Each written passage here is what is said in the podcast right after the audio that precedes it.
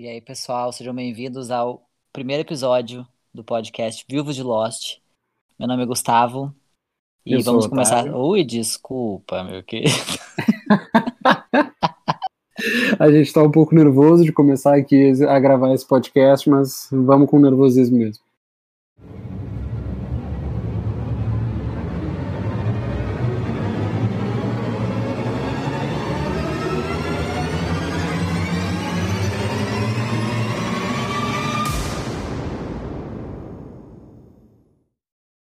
Vocês querem pizza? Eu tô com pizza embaixo do braço, mas tudo bem, segue. Bom, uh, Vivos de Lost é, como diz a nossa descrição, um podcast para aqueles que, como nós, sentem saudade de Lost e amam o legado deixado por essa série histórica. Sim, nós gostamos do final de Lost, mas Sim. a gente tem muita coisa para falar antes de falar do final de Lost. Sim. Então, para começar, we have to go back para a primeira temporada e começar então, obviamente, do piloto. E esse piloto, então ele foi dividido em duas partes, né? O episódio 1 e o 2. É o piloto, hoje a gente vai se deter no piloto parte 1. Piloto Parte 1, que é um episódio que veio, foi veiculado pela primeira vez, sua estreia foi no dia 22 de setembro de 2004, nos Estados Unidos. A gente estava comentando aqui antes de começar a gravar, quando foi a primeira vez que nós tivemos contato com a série. Eu comentei que eu assisti quando passou na Globo, em fevereiro de 2006, então já estava no meio da segunda temporada.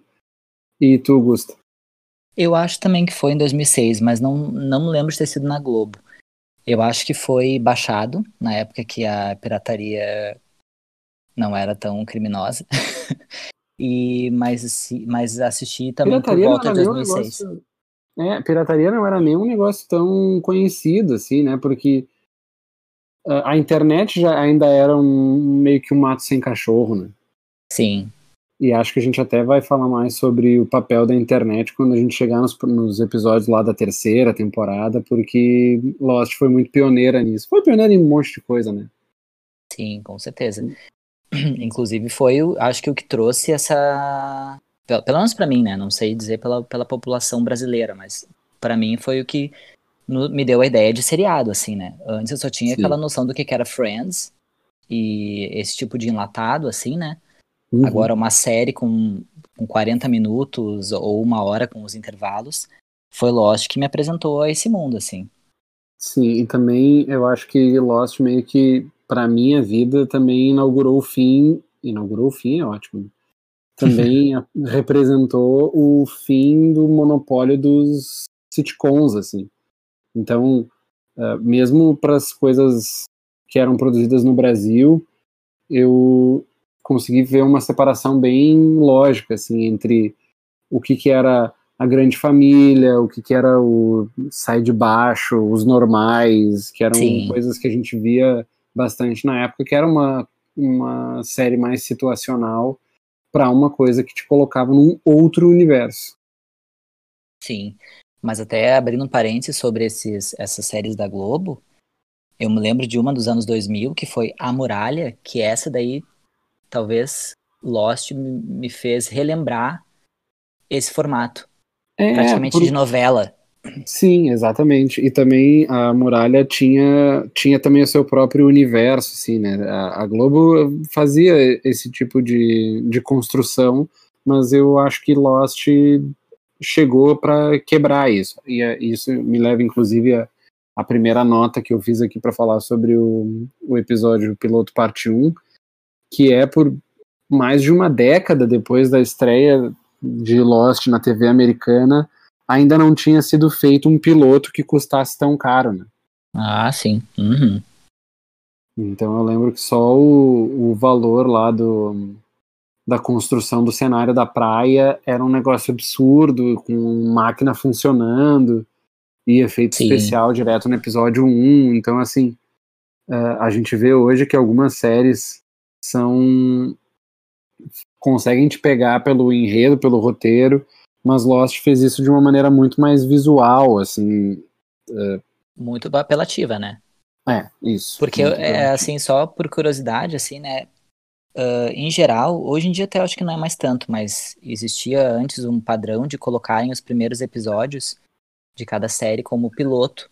Para Lost Uhum. até é muito conveniente, porque né, se fala de um acidente de avião, Sim, então sentido, que né? tem piloto também, tem um piloto, um ser humano piloto na, na primeiro episódio. E, e piloto é aquele episódio teste, né? Sim, Então tu colocar em risco a tua série é no piloto que tu vai colocar. Ou seja, tu gastar toda essa dinheirama que foi gasta, né, com, com o primeiro episódio era uma, uma super aposta, né? Bah, imagina. Ah, o piloto, eh, ele, em geral, ele é apresentado para uma emissora ainda sem, sem comprovação nenhuma de que, de que isso vai ao ar, assim, de que as pessoas vão ver, assim. Então, Sim, sem garantia nenhuma. imagina o, a dor de cabeça de quem bancou isso aí. Mas, com a graça de Deus e com os 18 milhões de americanos que viram na, o, o- o episódio de estreia da série, deu certo, foram seis temporadas, mais de 100 episódios, e a gente vai se dedicar aqui agora a fazer um episódio para cada episódio da série de Lost. Então hoje, como o Gustavo disse, nós vamos falar sobre Piloto Parte 1. Isso aí. Fiz, então, fiz uns, fiz uns tópicos aqui, mas se tu quiser começar por algum teu.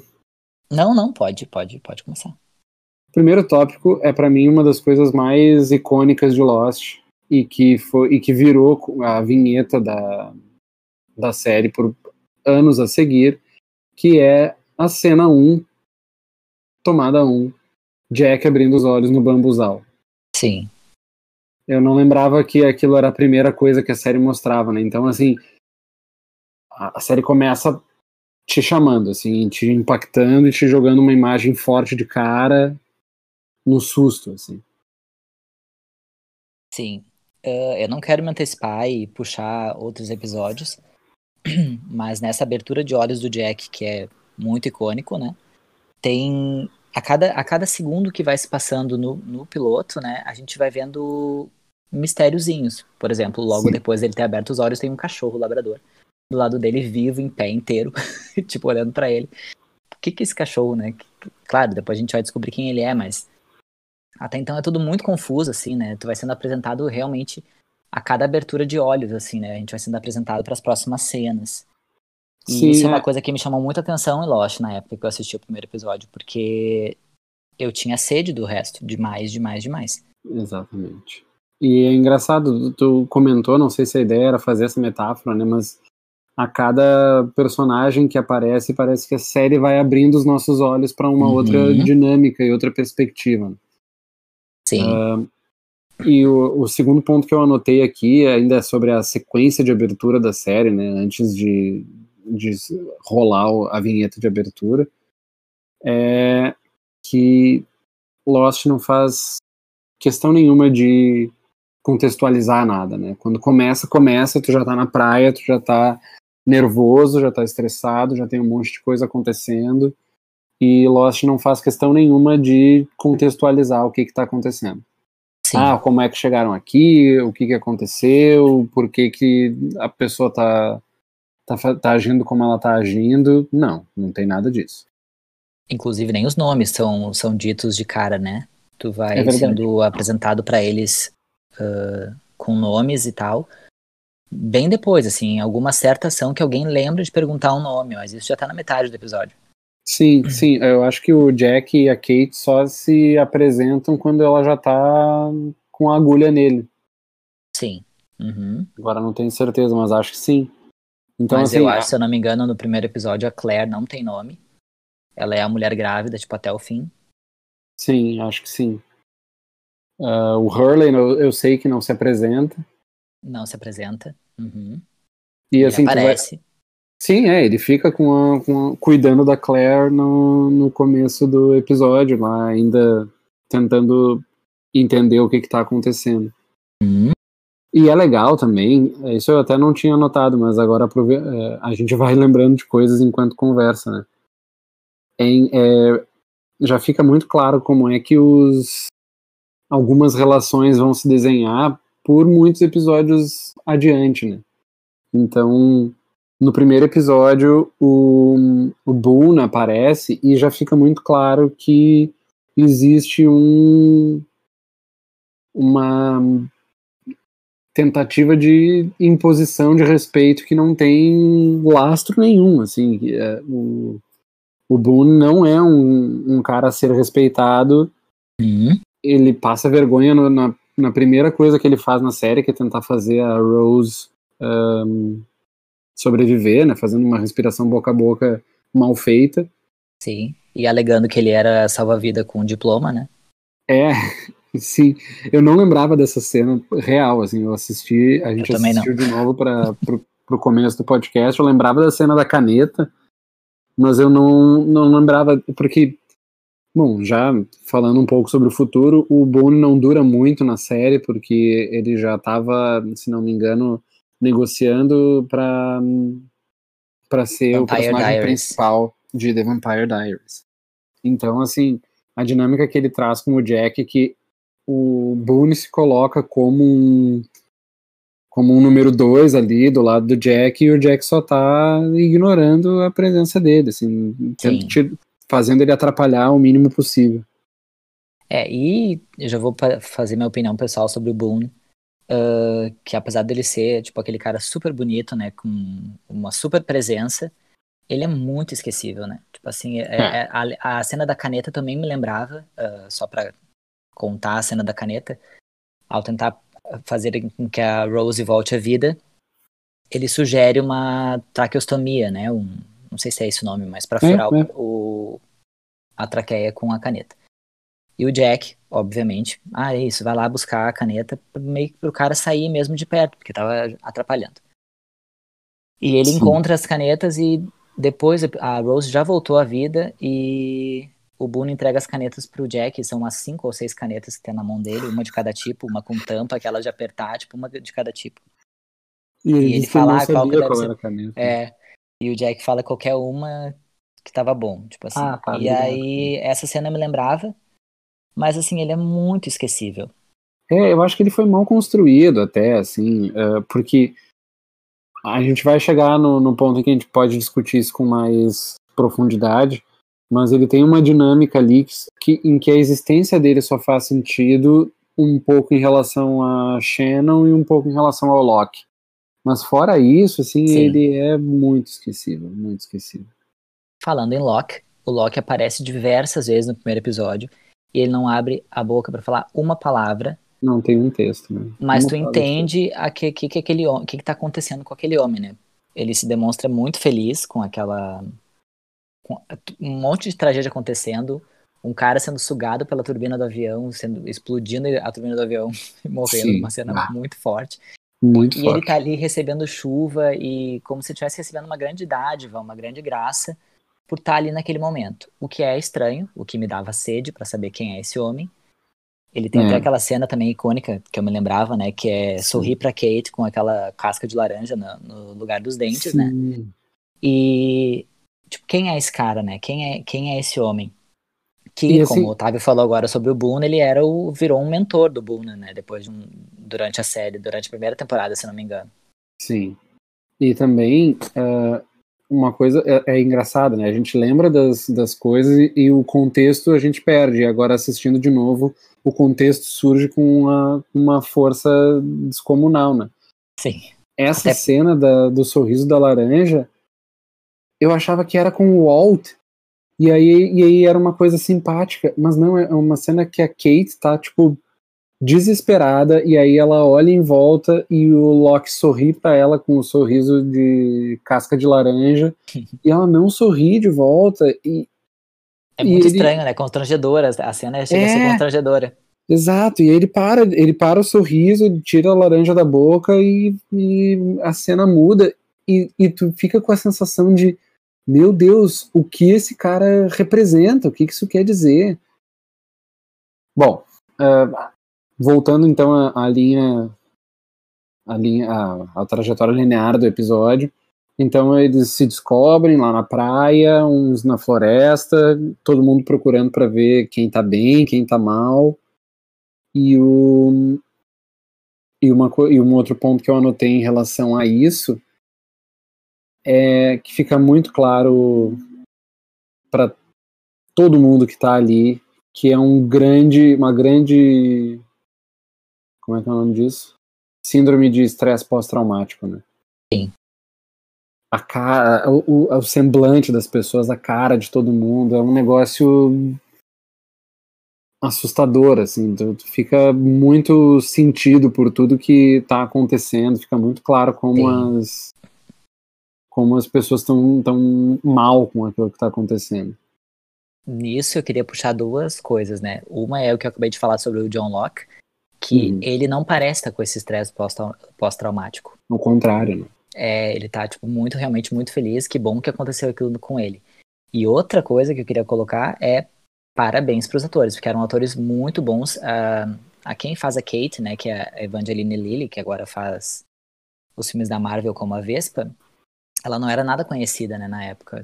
É, pelo menos eu não, não, não conhecia, né? Nunca tinha ouvido falar. E ela era modelo. Uh, e eu achei, achei ela, em muitas situações do primeiro episódio, muito convincente. Tipo, talvez a mais, uh, como principal, a mais dramática de todas, assim. E, e me convencia em basicamente todas as cenas. E, assim, um baita elenco, assim, eu... Não, não por ter visto toda a série, ter aclamado tudo isso até o fim, mas eu acho que realmente era, era, um, era um episódio, ou pelo menos uma temática muito forte em cima do episódio, né? Que exigia muito dos atores, né? E olha. É, eu, eu lembro que, assim, pegando para essa perspectiva de atuação, eu lembro que eu já sabia quem era o, o Matthew Fox, eu ia dizer Matthew Shepard, o Matthew Fox, é eu já tinha visto Jack. alguma coisa dele, mas não me lembro o que, que, era. E eu sabia quem era o Michael, o Harold Perrineau, porque ele tinha feito Matrix, ele era o operador Link. Sim, ele fez uma série chamada Oz também, que era bem famosa no SBT principalmente, que era de ah, uma prisão. Você não sabia. Bom, enfim. Um, let me see. Ah, sim. Nessa primeira sequência, assim, de toda essa parte 1 do episódio em que, em que é a recuperação ainda antes do primeiro flashback. Uh, eu confesso assim que eu fiquei muito nervoso. Eu já tinha visto. Esse piloto não foi a primeira nem a segunda vez que eu vi, mas ele me deixa muito nervoso. Uh, tem uma cena particularmente chocante para mim que é tá todo, tudo acontecendo e uma hora a câmera para e aponta para Shannon e ela tá só gritando. Tá, tipo, ah, sim. Uhum. No meio do berro, assim. Sim. E aí tu fica pensando assim, nossa, uh, não é. Uh, pode ser o piloto de uma série, mas tu tá vendo que tá todo mundo reagindo muito espontaneamente, assim, tipo. É, é impossível assistir a série e não pensar assim, ah, o que, que eu estaria fazendo se tivesse acontecido comigo? Será que eu seria mais o Jack que ia uh, tentar salvar as pessoas? Será que eu ia tentar fugir? Será que eu ia tentar fazer não sei o que? Só não, só ficar na minha? Uh, e e no fim eu fico pensando que talvez eu fosse ficar que nem a Shannon, assim, só gritando. Eu ia dizer tipo, isso agora. Desesperado, do tipo, o que que tá acontecendo? Eu não tô entendendo. Sim.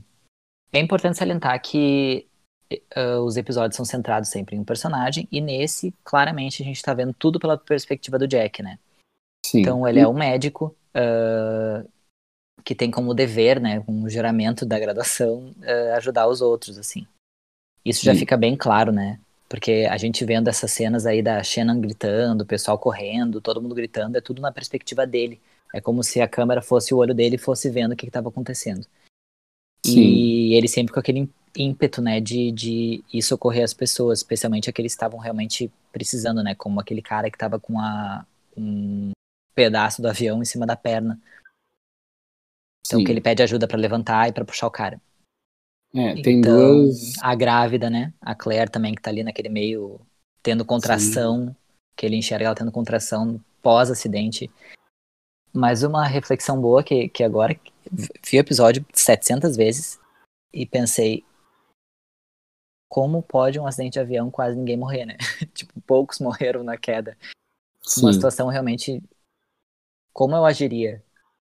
Mas eu nem sei se eu estaria vivo. É, talvez. eu ia morrer de estresse.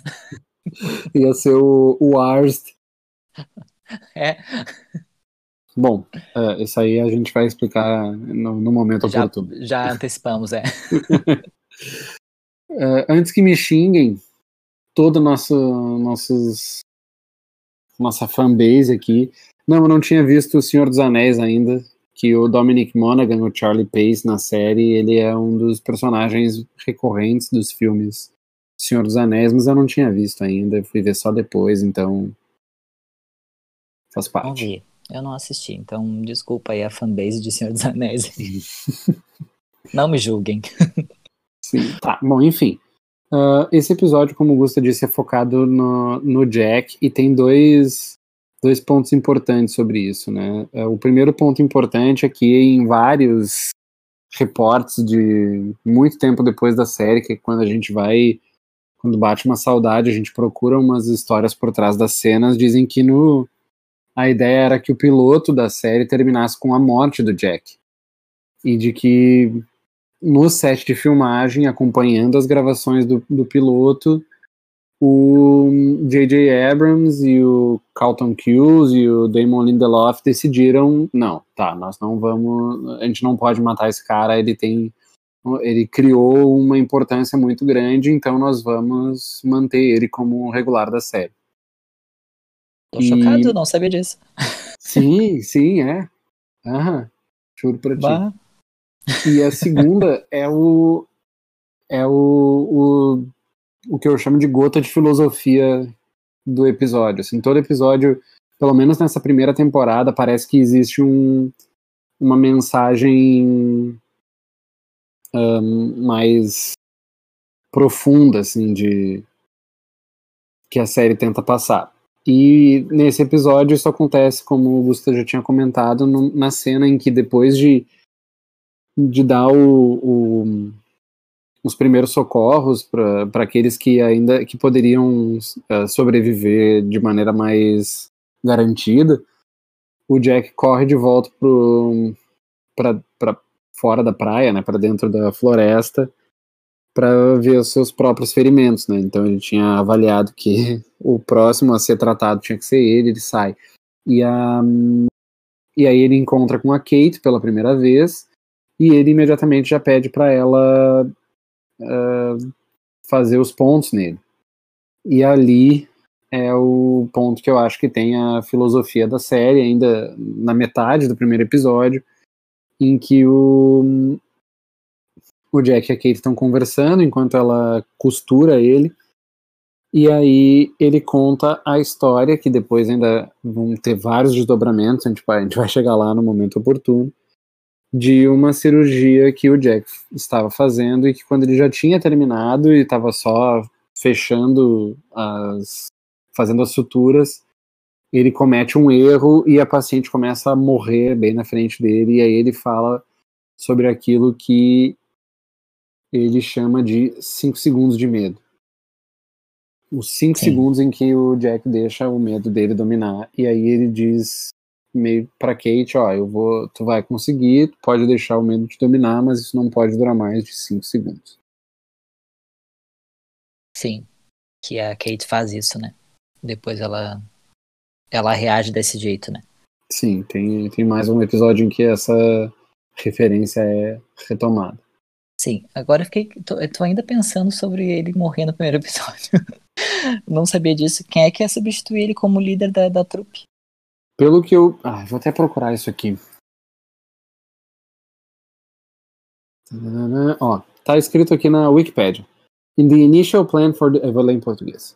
Uh, nos planos iniciais da série, Jack uh, deveria morrer durante o primeiro episódio. O papel do Jack foi oferecido para Michael Keaton, mas oh. os produtores mudaram de ideia sobre a morte do Jack, fazendo dele o líder mas, ah, não, tá, então não foi com as gravações, né? Foi antes das gravações. Uh, quando os produtores mudaram de ideia em relação ao Jack morrer, o Michael Keaton disse que não ia, não ia fazer. E o Matthew Fox, assim como o Dominic Monaghan e o. Uh, como é que é o nome do Hurley? Hugo Garcia? Hugo Garcia. Esse é o nome dele mesmo, do, do ator? Uhum. Sim. Assim como o Hugo Garcia e o Dominic Monaghan, o Matthew Fox também tinha feito audição para o papel de Sawyer. Então, hum. tendo visto ele como na tentativa de ser o Sawyer, eles decidiram que o que o Matthew Fox seria um bom personagem para fazer esse esse médico que seria o líder. E o Jack ah. deveria morrer como atacado pelo monstro de fumaça no primeiro episódio. Tá.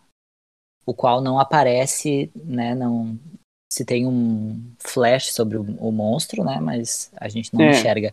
Inclusive existiam teorias de que eram dinossauros, né, numa, numa primeira vista eu me lembro de se rolar umas Sim, umas teorias de que eram dinossauros, ou depois, para não ser tão fora da realidade, né, ou fora do contexto, colocaram para ursos, né. Não era urso, mas depois houve ursos na, na ilha, mas também sem antecipar nada. Sim. Ah, ó. Breve é, spoiler. Jorge Garcia é o nome, não Hugo Garcia. Jorge, Jorge Garcia. Garcia. Uhum. Mas enfim, então a primeira parte meio que se foca nesse, nesse nesse sobreviver imediato, assim, resolver o problema e depois no dia seguinte eles vão pro os sobreviventes se organizam mais ou menos, né? aparece um personagem chamado Said que conversa uhum. com um uhum. personagem que se apresenta como Charlie e eles meio que se organizam para começar a arrumar as coisas no acampamento para poder chamar o resgate. Eu anotei aqui que a o Boone, que a gente falou que era um personagem bem esquecível, ele oferece uma barra de chocolate para Shannon e ela diz que não precisa comer porque ela vai comer no, no barco que vai ir resgatar ele, certo? Então, né, dá pra ver que já errou feio, errou rude. Mas eu gostava dessa esperança dela. Eu sei que é. ela, ficava, ela falava meio braba isso, né, de que o resgate estava vindo, né, Sim, tipo, sempre muito irritada, mas ela era uma esperança que eu acho que eu agiria como ela, assim, não, bem como tu falou antes, né, que tu acha que agiria como a Xena, eu acho que eu me coloco no lugar dela em várias situações também. Eu também. Ela é a mais real, assim, de todo mundo. A que tem a esperança de que alguém vai chegar mesmo não tendo ninguém em vista, né? Sim. E a situação da, da, da, do histeria, da histeria mesmo, assim, né? Frente a tudo aquilo. Isso. E então, retomando o episódio, eles vão Uh, eles se separam em grupos, né? O Jack convida a Kate para ir para ir investigar, para ir procurar o, a caixa preta do avião. É, a Kate fala que viu uh, o bico do avião caindo na floresta e eles vão para lá. E o Charlie se mete junto para poder ir e a gente não entende muito bem porquê, mas ele vai atrás. Depois fica mais mais claro o que, que ele estava fazendo lá. Sim. Então, chegando lá uh, mais para dentro da floresta, eles encontram, encontram o bico do avião e o piloto está lá, ele está vivo. E aquilo que a gente comentou agora há pouco de que o Jack seria a primeira vítima do monstro acontece na verdade com o piloto do avião. Ele mostra onde uh, o que, que é o transceiver que permite contato com o mundo exterior e ele dá aquilo, uh, o piloto, né, ele dá aquilo que eu considero como o primeiro perdidão, assim, da, da série, que deixa muito claro que não tem, não tem, essa série não vai acabar daqui três episódios, uh, isso, essa situação é para ficar. Ele fala que ele perdeu comunicação quando estava sobrevoando Fiji, e quando ele retomou a comunicação algum tempo depois, acho que era uma hora, não me lembro, eles estavam em um lugar completamente diferente, então todos os todo o mundo que poderia estar procurando por eles está procurando no lugar errado. Sim. Então, é alguma coisa muito, muito errada, né? Tem uma treta muito, muito grande nesse, uhum. nesse evento. Só um parênteses sobre a ida deles até o bico do avião porque o bico do avião, porque o avião se partiu em dois. Então o pessoal uhum. da frente do avião é esse pessoal que tá na, na praia, né? Isso, bem, bem observado. Uh, a Kate fala que lembra que o Charlie é muito familiar para ela.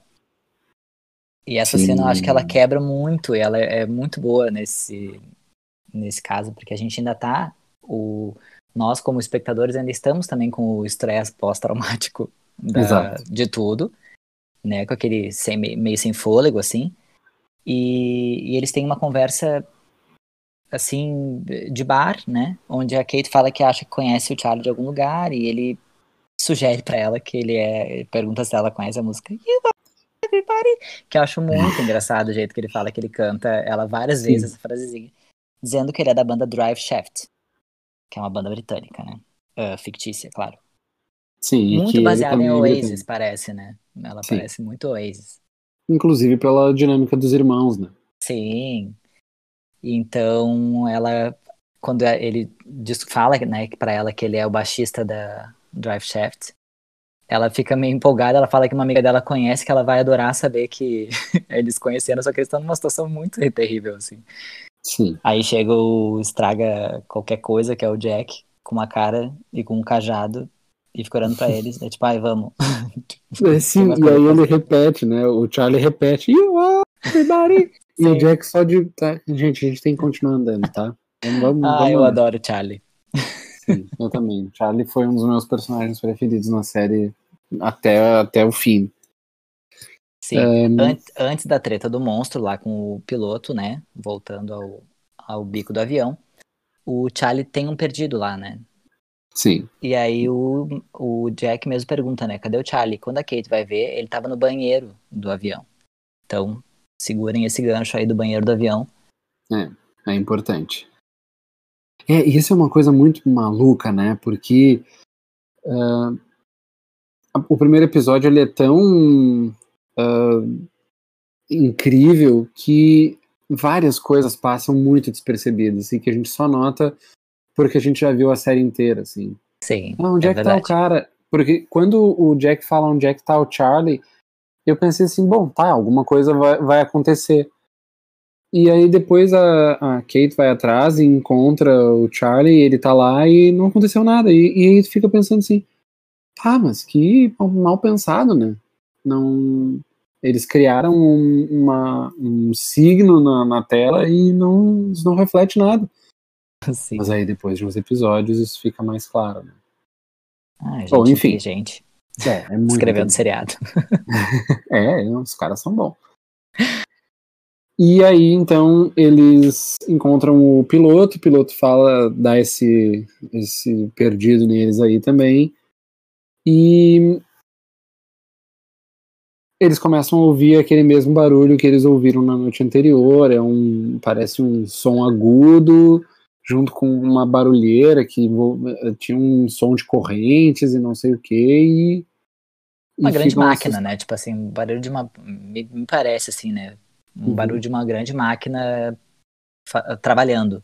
É, como se fosse uma usina móvel, assim, sei lá, É, eu não, não me remete a um monstro, me remete a uma coisa muito metálica, uma coisa mecânica. é. mecânica, é.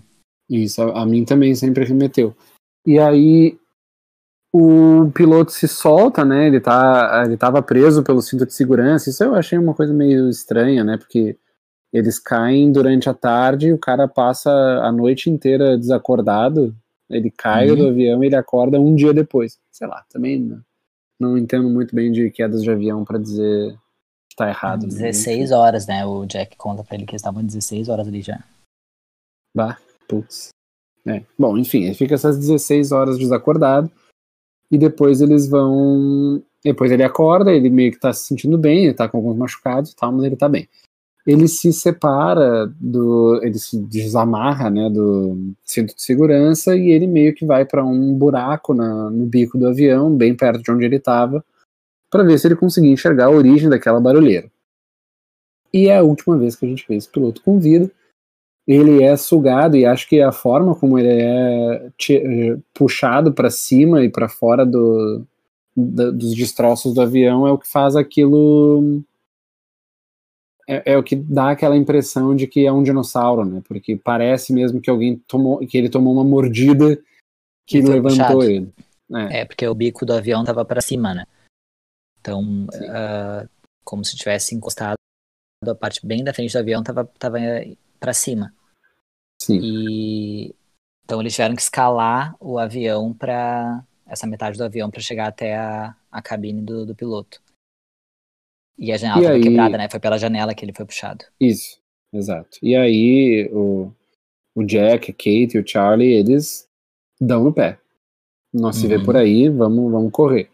eles se separam em algum momento, o Charlie cai, tem toda um, uma, uma separação e uma hora a Kate e o Charlie se encontram e o e depois o Jack aparece e eles começam a, a sentir um, uns pingos e eles encontram em cima de uma árvore o corpo destroçado do piloto que eles tinham acabado de encontrar. Kate acha o distintivo, né, do, do piloto da Força Aérea no chão. Ah, é isso, é isso. Na uhum. água ali, tá brilhando, daí ela pega, e daí pelo reflexo da água ela vê o piloto na árvore em cima dela.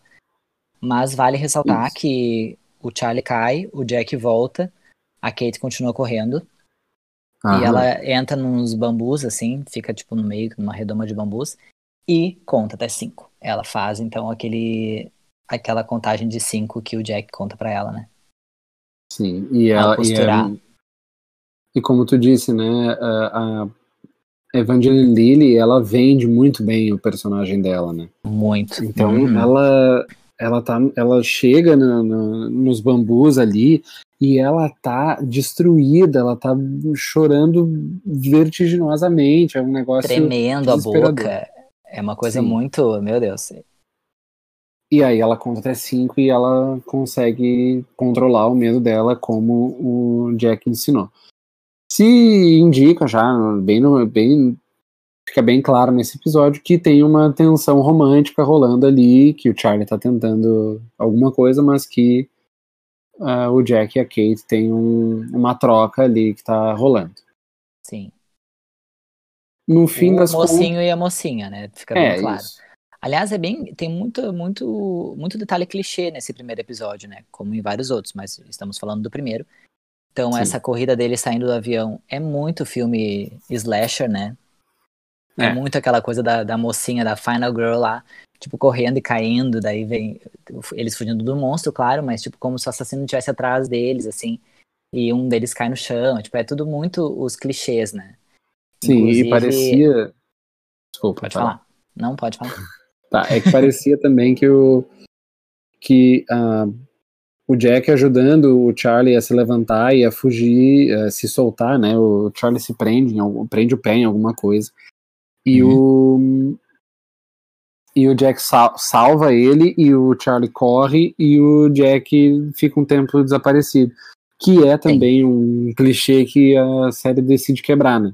Ah, é Sim. é como se o Jack para para ajudar e aí ele morre e se sacrifica pelos outros. Mas aí o Jack Sim. não morre, tá tudo certo. É, mas fica aquele suspense no ar, o Jack sumiu. E até o fato dessa. da Kate contar até 5, ela não só perde o medo, como ela cria uma coragem que uhum. era. parecia que ela tinha vestido um manto sagrado, assim. Então ela conta até 5. Aí ela muda, até a expressão dela muda, né? Ela fica mais uh, séria em vez de estar histérica. Ela Sim. sai, encontra o Charlie, e daí eles se esbarram. No diálogo entre eles, percebe que ela, ela vai, tipo assim, ela, ela, todo aquele medo que ela tinha, ela perdeu e ela vai atrás do Jack, que estava sumido. Tipo, Isso. O Charlie até pergunta, né? Mas a gente vai voltar até lá? Dela, se tu não quer, eu vou sozinha, né? Então ela, ela iria de qualquer jeito. Ela não tinha mais o medo. Se ela fosse encontrar o monstro, ela tinha contado até cinco. então, Sim. Tipo, é outro, é outro clichê, assim, de. Não sei se é de filme de terror, eu não sei de onde é que eles tiraram, mas que puxa essa. Como é que chama? Tem uma expressão para isso. Tu que é da publicidade deve saber. Ah, meu Deus. Uh, Deus uma... ex machina, não é isso? Não, tipo... Deus ex machina é quando uma, uma solução meio que cai do céu e, e não é responsabilidade de ninguém. Ah, tá. Eu tava pensando na, na contagem até 5C, praticamente uma. Ah, não, quase um Deus Ex Machina, né? Sim, aí nesse caso. Que ele resolve para ela uma, uma situação que eu, humanamente falando, não perderia. Assim, contando até 5, rezando um Ave Maria, eu acho que eu não ia perder o medo que eu estaria sentindo, né? Tipo assim, não sei. Acho, é, não é uma crítica, e sim uma, um comentário sobre esses clichês que são tratados. E durante a série vão, vão ter muitos. A gente vai falar sobre muitos clichês que a série traz Muito. de forma até para criar empatia, né, com, com os personagens. E Sim, por é falar nisso, eu, É, eu tinha muita empatia pela Kate, muita mesmo. Acho que desde a primeira temporada eu sempre gostei dela. Ela foi uma personagem que, por mais que ela tivesse sido bem construída, né, tipo, ao longo da série, desde o primeiro episódio eu tive uma, uma empatia por ela. E Sim. boa, assim, né, realmente uma empatia. Eu achava ela muito simpática. E possível, assim, uma pessoa possível. Então, eu acho que isso faz, né, ela, ela se tornar ali uma heroína de uma hora para outra, né, com a contagem dos cinco, faz ela também uma pessoa que a gente se conecta e fala isso aí, tipo assim, isso aí que, que né, perde esse medo. Eu tô com é, medo por ti. Isso, isso é uma coisa. É, essa, essa ideia de ter um personagem impossível, que tu bem lembrou, é uma coisa que era, virou por um tempo uma crítica a alguns outros personagens, né? Então, assim, o Said, em vários momentos, não era um personagem impossível, assim, ele era Sim. muito o robô, o mecânico, o uhum. arquiteto, o engenheiro, o hacker, então para muitas coisas ele era ele era meio que o canivete suíço, canivete Sim. israelense, sei lá se a gente pode chamar assim. Iraquiano. Ele era iraquiano, iraquiano, desculpa, iraquiano. E o Jack também, isso foi uma crítica muito grande na, na segunda e terceira temporadas, de que o personagem do Jack, ele tinha caído numa vala comum e, e e estava fazendo ele e a série perderem relevância. Isso foi um. E, e, eu acho que o Jack teve que se, se reconstruir assim durante a série para conseguir manter a relevância. Mas enfim. Uh, duas coisas importantes. Uma que a gente esqueceu e uma que é o que leva até o final do episódio. A gente esqueceu que também fica. Fica apresentado no primeiro episódio que existe um casal coreano que. Assim que aparece bem brevemente, mas só o que aparece é o o Jin, Jin Kwon dizendo para a mulher dele que é para ela ficar perto dele o tempo todo, não sair de perto dele. Isso. Boa, e, boa assim, lembrança mesmo. É, isso tem várias implicações que vão aparecer mais tarde, mas nesse é só isso que aparece no primeiro episódio. E Sim. no fim da história do monstro, a gente também não comentou que o o piloto do avião ele tenta usar o transceiver, né? E o transceiver não funciona. Não tá funcionando. Uhum. Então eles conseguem pegar o transceiver e depois rola todo aquele negócio, o piloto morre, todo mundo foge e eles voltam pra praia com o transceiver na mão. Eles não conseguiram Sim. salvar a vida, mas conseguiram o objetivo da viagem, que era pegar o transceiver. Sim. Ah, e até isso me chamou a atenção, uh, porque depois também, obviamente, nos próximos episódios, a gente vai ver que basicamente sempre tem uma missão, né? Então, Sim. cada episódio traz uma missão. Eles têm que concluir um objetivo, né, para passar para o próximo. Me lembra muito aqueles. Temporada. Especialmente na primeira temporada. Me lembra muito aqueles jogos mobile, assim, de tá perdido na praia, tem que ir lá pegar não sei o que montar o computador. Tipo, é, é muito assim. Sim. O que também gera uh, enredo, né? Senão a gente ficaria Sim. só vendo eles na praia, que é extremamente monótono. E venho a dizer, né? Já, já antecipo um, uma parte. Essas partes da praia onde tem alguns diálogos uh, meio rasos assim, eu achava que era muito de encher linguiça. Uh, isso sem ter, sem, já, sem ter visto a série toda, né? Isso vendo linearmente, pela né? Vez. Pela primeira vez. Eu achava assim que algumas coisas não tinham relevância, mas em, no futuro, de alguma forma, ia ter relevância. Como, por exemplo, no primeiro episódio, essa história do contato é 5, quando ele fala assim para ela, tipo, ah, meu Deus, só um, uma interação entre eles, tipo assim, ela tem que costurar, é só para mostrar ali, né, ela tem que costurar uma ferida dele nas costas. É só uma Não, uma e até parece e até parece meio fora de propósito, né? Porque ele tá contando uma coisa muito íntima na primeira vez que eles se falam. E Sim. tu pensa assim, ah, não sei nem se, tem, se teria lugar, assim, tu não tá te expondo demais, mostrando que tu é um médico ruim, que falhou, a primeira coisa que tu conta é que tu quase matou uma pessoa numa mesa de cirurgia. Sim. É, mais conhecida ali, né? Tipo, tudo, tudo uma, situações muito, muito fora, assim, né? Da, de uma realidade Sim. que a gente possa viver, né? Tomara. É, mas é uma situação assim que realmente Sim. eu não consigo me colocar no lugar, mas que numa primeira vista não me imagino fazendo ou vivendo daquele jeito. E mas aí o Contato é 5 virou realmente uma coisa muito icônica, né? De um diálogo nada a ver, assim, né? De um, até mesmo de super exposição, depois ele acaba virando realmente uma máxima né, da, da série Sim. em vários momentos. Então, Sim. quer dizer, as coisas são amarradas de algum jeito, né?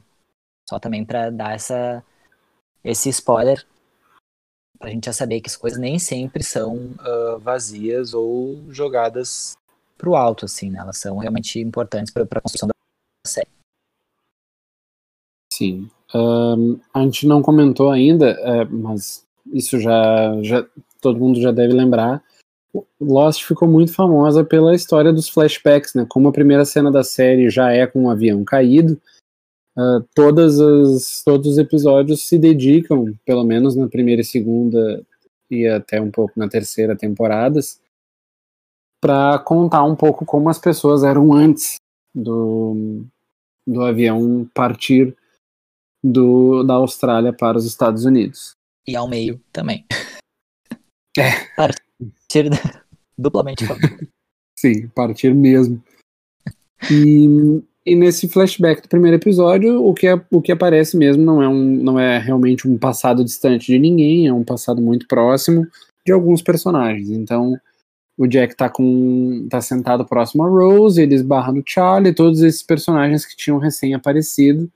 Tem uma personagem que a gente precisa manter a atenção, que é a comissária de bordo, a aeromoça. Ela aparece Cindy. muito rápido, a Cindy, isso, interpretada pela Kimberly Joseph, e ela só dá um oi, eles dão meio que. é, o Jack dá meio que uma trovada, né? O Jack não pode ver um rabo de saia que vai atrás, né?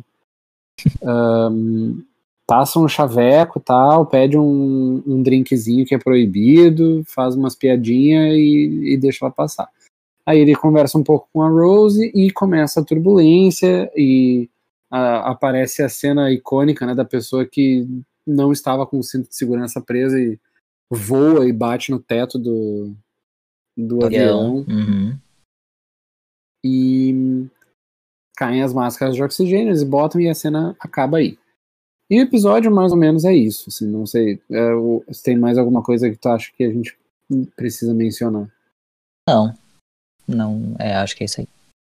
Tá, uma última coisa então, antes da gente encerrar por hoje, que eu ahn, ouvi assim e que isso só foi virar importante pra mim lá lá pro final da série. Mas que que trilha sonora incrível que foi feita pra essa série. Sim. Agora Michael Giacchino. eu vendo Michael Giacchino, a gente assistindo o primeiro episódio de novo, ahn, eu consigo ver assim como a música ajuda a construir o clima da série, assim, e em vários momentos a- o, o diálogo poderia acontecer para explicar as coisas do roteiro, mas consegue substituir o, o, o diálogo pela música. Ahn, tem o, o momento em que o, o Hurley e a Claire sentam ali num, num, num lugar para conversar, ele- eles meio que se apresentam um para o outro, mas não, não dizem os nomes, né? É, aquilo ali, a- a- o som da conversa acaba e sobe a trilha, e a trilha explica tudo o que está acontecendo, Sim. que é um negócio muito bem feito. E acho que vale muito. Não sei se fazer um episódio sobre Michael Giacchino. Mas assim, só pra Podemos, você né? Os saber. episódios vão acabar, Ah. né? Em algum momento. Sim, é, os episódios e da série vão fazer- É, e Cara, só pra vocês saberem, ele, tá, ele trabalhou em, em, em trilhas como o Homem-Aranha Longe de Casa, os Homens-Aranha agora da, da Marvel, ele que fez a, a, a trilha. Uh, Jurassic Sim. World, ele fez a trilha agora também, recente. Então Ah, e- é um cara que, assim, ele é bem conhecido, tem um baita know-how aí e um baita, uma baita estrada. Sim, não, o cara é genial, né? Pelo amor de Deus. Ele ganhou É. Oscar, acabei de ver aqui que ele ganhou algum Oscar que eu não sei em qual em qual filme. Vamos ver. Mas, mas falaremos sobre ele. É, tá. bueno, ahn, acho que é isso. Como é que é o, a última cena que dá o início É a pro... do piloto. É a do piloto sendo encontrado sobre a copa da árvore. Ah, sim. Bah. Sim. Então a Kate encontra o. o distintivo ali, o bottom da Força Aérea, olha para cima e está o piloto. Ah, Estraçalhado na copa da Uhum. árvore. destruidaço. Mas, eu- só um detalhezinho, falando de distintivo, eu lembrei. Tem a história também do Mars, o policial. Ahn, antes de sair para a floresta para encontrar o, a ponta do avião, o Jack fala pro Boone avisar que se esse cara acordasse era para ele não tirar o estilhaço do seu peito. E esse personagem ainda vai ser importante nos próximos dois episódios, então é bom dizer que ele aparece, né? O Marshall Mars. Ah, sim, sim. Uhum. A Kate pergunta, né, se, se ele vai ficar bem, né? Se... Isso. Exato. Isso me lembra que a gente. que uma coisa que a gente comenta sempre sobre a série como um todo, e que é bem referente ao primeiro episódio, se a gente não disser agora, a gente não vai poder dizer em mais nenhum outro.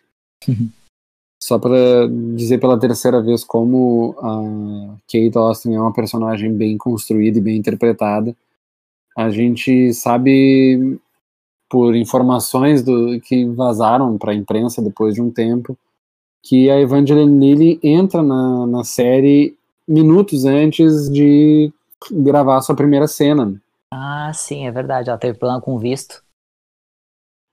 Isso eu não sei, vai. Conta que essa, que essa história é tu que gosta de contar. É, que é. Fiquei meio fã dela na época. E depois que ela foi pra Marvel, mais ainda. Mas ela teve algum problema com o visto, ela é canadense.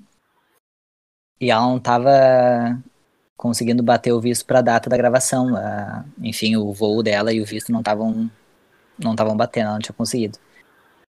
Obviamente ela já tinha passado no teste, né? Já era a personagem que ela ia fazer era a Kate, mas ela chegou no dia que ela foi gravar. Então, o que eles como eles não tinham muita noção do que, que era realmente cada personagem, né? Porque a, a Kate não foi retratada no primeiro episódio, a não ser o que ela estava vivendo na- no momento da queda. Não sabia o que, que ela era o passado dela, né? Inclusive, ela não, ela não aparece, se não me engano, no flashback do, do avião, né? Não, não aparece. Só aparece o Jack, a Rose, a Cindy, o Loki atrás ali, mas digo assim, né? De quem tem diálogo, O o, Char- Charlie passa o correndo. Hum. E só, né? Não, não, não, não aparece a Kate. Aparece só realmente a perspectiva do Jack no voo, né? Ah, sim, nem E- teria como aparecer, né? Mas uh, depois a gente entra nesse detalhe. No É, ela tava, no outro, ela tava no, outro, no outro banco. Ela tava É. longe, né? Mas aí então ela aparece pro Jack com. A única coisa que falaram pra ela foi: fica passando a mão nos teus pulsos, nos teus punhos, assim. Então foi. Ela só sabia que ela tinha que fazer isso. E aliás, eu achei muito bem feito.